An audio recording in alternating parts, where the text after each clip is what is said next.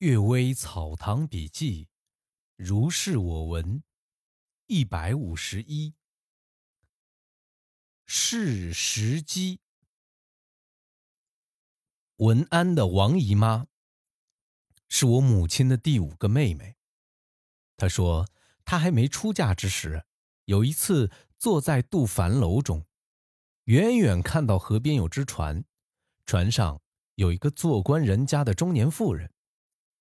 正在扶窗哭泣，围观的人很多。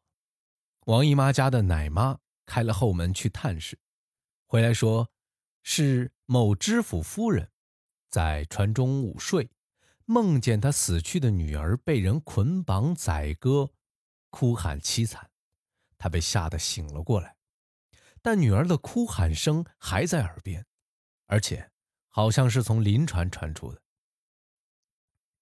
知府夫人派婢女去临船寻找，看到船上正在杀一头小猪，血正在向潭中流，还没有完。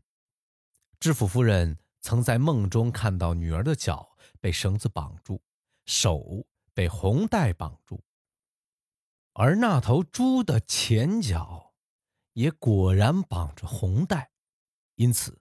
更加悲痛欲绝。于是啊，就用加倍的价钱买下那头猪，用土掩埋掉。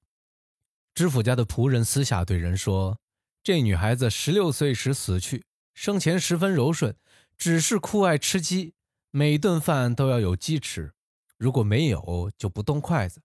因此啊，每年总要杀鸡七八百只，大概这是杀生的业报吧。”恶鬼。交河有个书生，一天傍晚在田野中独自散步，远远看到好像有个女人躲进了高粱田里。书生猜想是出来幽会的荡妇，就上前寻找，但静悄悄的，什么也看不到。